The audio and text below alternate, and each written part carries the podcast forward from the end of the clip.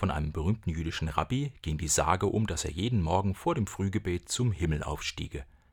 Seine Gegner lachten darüber und legten sich vor Morgengrauen auf die Lauer. Da sahen sie, wie der Rabbi verkleidet sein Haus verließ und in den Wald ging. Dort fällte er Holz, hackte es klein, die Holzstücke schleppte er in das Haus einer armen, kranken alten Frau. Die Gegner schauten durch das Fenster und sahen den Rabbi auf dem Boden knien und den Ofen anzünden. Als die Leute später fragten, was es denn nun auf sich habe mit der täglichen Himmelfahrt des Rabbi, sagte einer seiner Gegner: Wahrlich, er steigt noch höher als bis zum Himmel. Der Himmel ist nicht irgendein Ort hoch über der Welt oder im Weltall. Der Himmel ist dort, wo Menschen Gutes tun, wo sie einander helfen.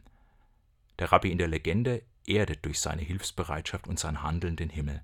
Oder anders gesagt, im Tun sorgt er für ein Stück Himmel auf Erden. Na, dafür schenkt uns heute der Feiertag Christi Himmelfahrt eine Menge Zeit. Probieren Sie es doch mal aus. Ich wünsche Ihnen den Himmel auf Erden.